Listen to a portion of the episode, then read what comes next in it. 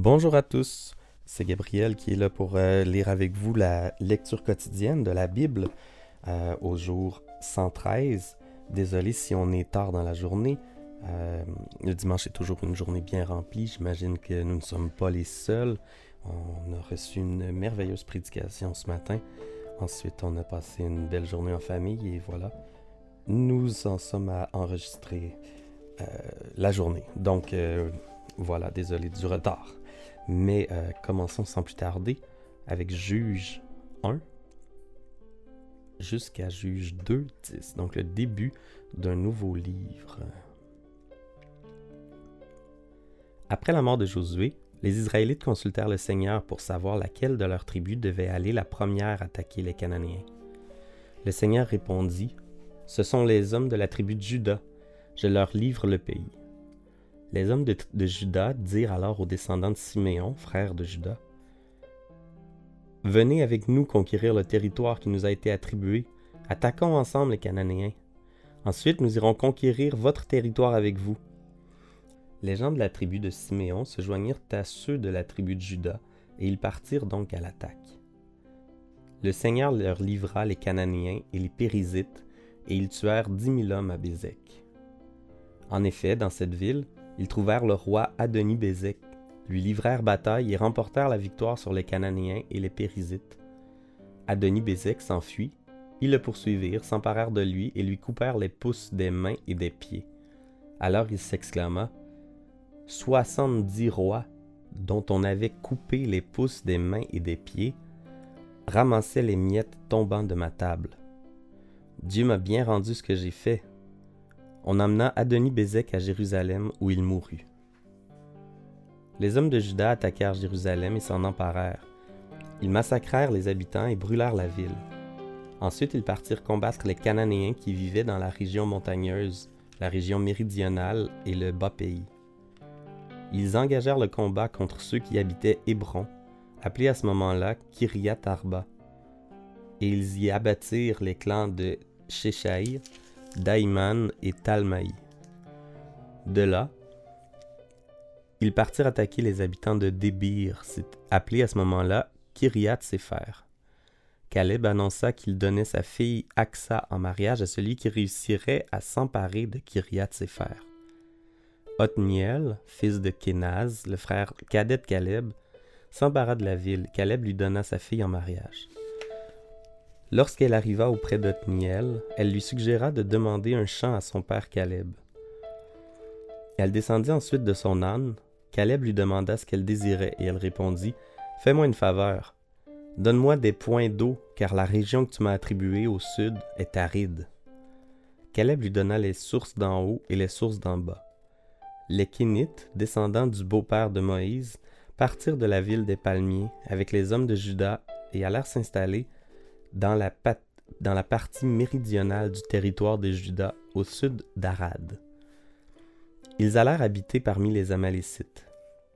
Les hommes de Juda partirent à l'attaque avec les descendants de Siméon, frère de Juda, et ils se rendirent maîtres des Cananéens habitant à Séphat. Ils détruisirent entièrement cette ville qu'on appela désormais Orma, ce qui signifie la ruine. Les gens de Juda s'emparèrent ensuite des villes de Gaza, Ascalon et Écron, ainsi que les territoires voisins. Le Seigneur lui-même était avec eux et ils conquirent la région montagneuse. Cependant, ils ne purent pas chasser les habitants des plaines, car ceux-ci possédaient des chars de fer. On attribua Hébron à Caleb, comme Moïse l'avait ordonné, et Caleb prit la ville aux trois clans anakites qui l'habitaient. Les descendants de Benjamin ne réussirent pas à chasser les Jébusites qui habitaient Jérusalem, et ceux-ci vivent maintenant encore dans cette ville avec les Benjaminites.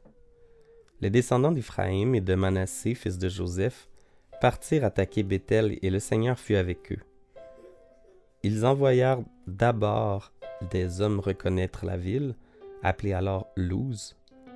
Les envoyés virent un homme en sortir et ils lui dirent Montre-nous comment on entre dans ta ville, et nous te traiterons avec bonté. L'homme le leur montra. C'est ainsi que les descendants d'Éphraïm et de Manassé purent massacrer les habitants de la ville. Toutefois, ils laissèrent partir cet homme avec toute sa famille. L'homme se rendit dans le pays des Hittites. il y construisit une ville qu'il appela Luz, nom qu'elle porte encore maintenant. Les gens de Manassé ne réussirent pas à chasser les habitants de Beth-Shean, Tahanak, Dor, Ibléam et Megiddo, ni ceux des localités voisines, et les Cananéens continuèrent à vivre dans cette région. Même lorsque les Israélites furent devenus plus puissants, ils ne parvinrent pas à les chasser, mais ils leur imposèrent certains travaux. Les gens d'Éphraïm ne réussirent pas à chasser les Cananéens qui habitaient Gézer, et ceux-ci y vécurent parmi les Éphraïmites. Les gens de Zabulon ne réussirent pas à chasser les Cananéens habitant Kitron et Nahalal. Ceux-ci y vécurent avec la tribu de Zabulon, qui leur imposa certains travaux. Les gens d'Asser ne réussirent pas à chasser les habitants d'Akko et de Sidon, ni ceux d'Alab, d'Akzib, d'El-Elba, d'Afik et de Rehob. C'est pourquoi ils durent s'installer parmi les Cananéens du pays. Les gens de Nephtali ne réussirent pas à chasser les Cananéens habitant Beth-Shemek et Beth-Anat. Ils s'installèrent parmi eux et leur imposèrent certains travaux. Les Amorites refoulèrent les descendants de Dan dans la région montagneuse. Ils ne les laissèrent pas descendre dans la plaine. Les Amorites continuèrent donc à habiter Ar-Eraes, Ayalon et Shaalbim. Mais plus tard, les descendants d'Éphraïm et Manassé établirent leur domination sur eux et leur imposèrent certains travaux. La frontière méridionale des Amorites longeait le territoire des Édomites en partant à l'est de la montée des Scorpions l'ange du Seigneur vint de Gilgal à Bokim. Il déclara aux Israélites Je vous ai fait sortir d'Égypte et vous ai conduit dans le pays que j'ai solennellement promis à vos ancêtres. J'ai annoncé que je ne romprai jamais mon alliance avec vous. Par contre, je vous ai ordonné de ne pas conclure d'alliance avec les habitants de ce pays et de démolir leur hôtel. Or, vous ne m'avez pas obéi. Qu'avez-vous fait là Eh bien, je l'affirme, je ne chasserai pas devant vous les habitants du pays. Ceux-ci vous attireront dans un piège, vous y tomberez en adorant leur Dieu. Lorsque l'ange du Seigneur eut adressé ces paroles aux Israélites, ceux-ci se mirent tous à pleurer. Ils appelèrent l'endroit Bokim, ce qui signifie les pleureurs, et ils y offrirent des sacrifices au Seigneur. Après que Josué eut congédié l'assemblée, les Israélites se rendirent chacun dans la part de terre qui lui revenait et occupèrent ainsi le pays. Ils servirent le Seigneur durant la vie de Josué, et après sa mort, tant que vécurent les anciens qui avaient vu les grandes œuvres accomplies par le Seigneur en faveur d'Israël.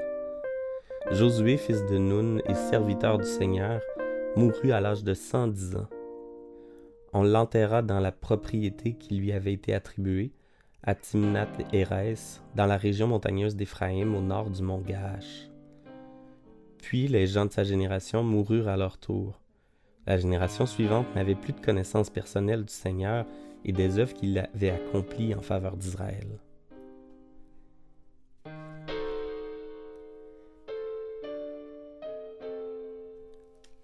Pour les psaumes, nous sommes rendus au psaume 90. C'est une prière de Moïse, l'envoyé de Dieu. Seigneur, de génération en génération, c'est toi qui as été notre sécurité.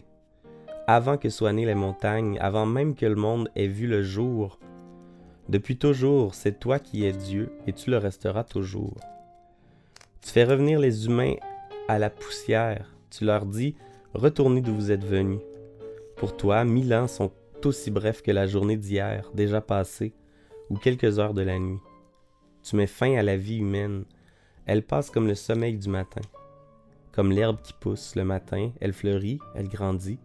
Le soir, elle fane et elle sèche. Oui, ta colère nous balaie, ton indignation nous terrifie. Tu mets nos fautes au grand jour. Ta lumière éclaire tous nos secrets. Sous l'effet de ta colère, notre vie décline. Le temps d'un soupir, elle arrive à sa fin. Elle peut durer soixante-dix ans ou quatre-vingts pour les plus vigoureux, mais nous n'en retirons que peine et malheur. La vie passe vite et nous volons vers la mort. Qui reconnaît la force de ta colère? Qui te respecte assez pour en tenir compte? Fais-nous comprendre que nos jours sont comptés, alors nous acquérerons un cœur sage. Seigneur, nous en voudras-tu encore longtemps? Tourne-toi vers nous, aie pitié de nous, tes serviteurs. Dès le matin, comble-nous de ta bonté. Alors toute notre vie nous crierons de joie. Pendant longtemps tu nous as humiliés. Donne-nous maintenant autant d'années de joie que nous en avons eu de malheur. Que nous puissions te voir agir et que nos descendants découvrent ta grandeur. Seigneur notre Dieu, accorde-nous ton amitié et donne à nos travaux un résultat durable. Oui, donne à nos travaux un résultat durable.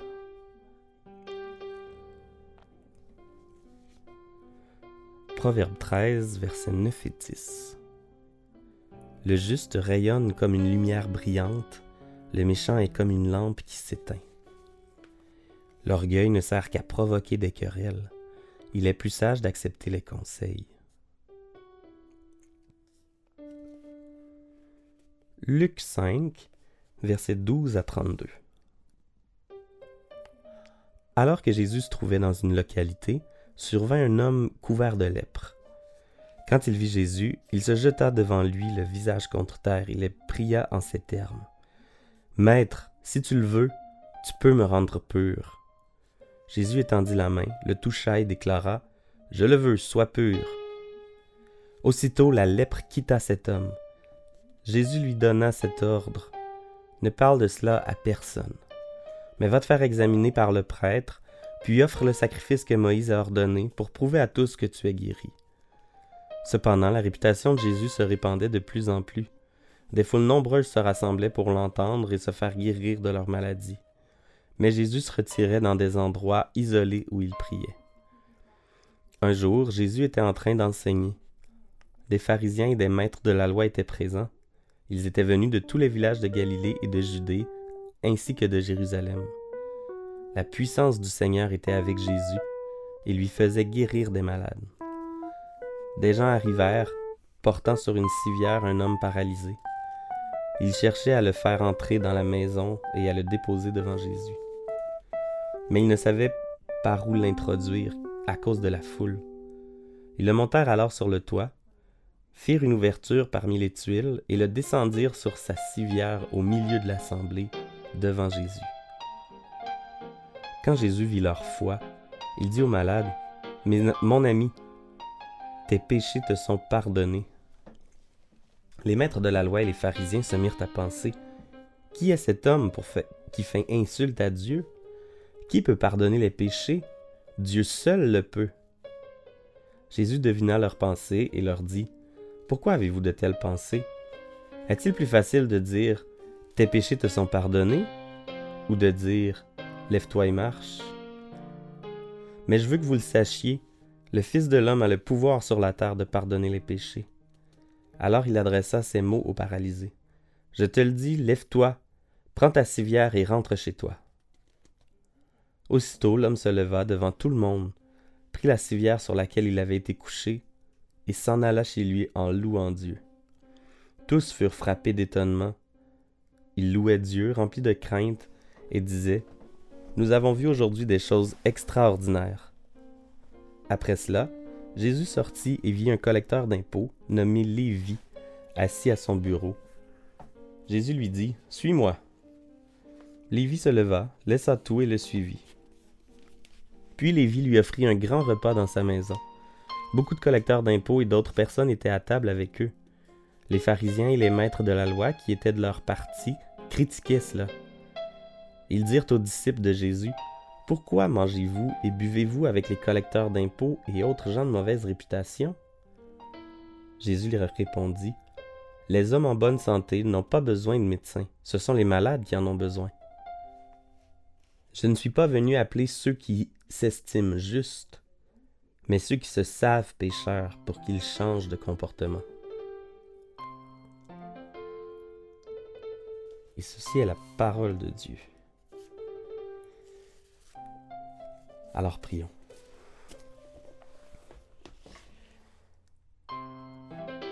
Seigneur Dieu, tu es venu nous annoncer la bonne nouvelle. Mais la bonne nouvelle commence avec une mauvaise nouvelle, celle que nous sommes pécheurs. Et euh, nous devons accepter le fait que nous soyons pécheurs et le fait que nous ne soyons pas capables de nous sauver nous-mêmes. On n'est pas capable de se lever de la mort. Toi seul peux le faire pour nous. Et c'est par amour que tu le fais. Merci Seigneur, sois loué. Sois loué parce que nous, ne nous estimons pas justes, mais nous nous savons pécheurs. Aide-nous à faire comme Lévi, à tout laisser tomber puis à te suivre. Avant que nous ne retournions à la poussière d'où on vient, permets-nous, Seigneur, de, te craindre justement, de, craindre ta loi, ta colère, pour nous, pour notre bien, pour nous sanctifier. Et aide-nous aussi à, à le démontrer aux autres, à, saisir les opportunités que tu nous donnes pour parler de ta vie sur Terre, de, de ton œuvre et de ton salut gratuit. Ton salut qui est euh, rempli d'amour. Et aide-nous également à, être à, déborder de cet amour pour que pour que les gens voient que nous t'appartenons. Amen.